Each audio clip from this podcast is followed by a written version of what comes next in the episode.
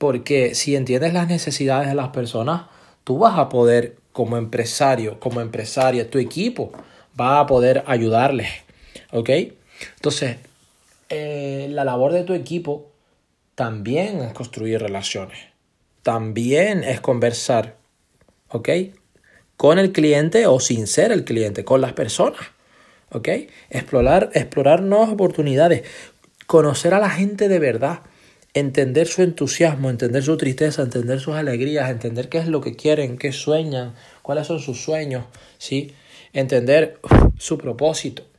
Eso te va a ayudar, mira, eso te va a abrir el corazón para crear mejores productos y servicios. Y también para ayudar a las personas de verdad.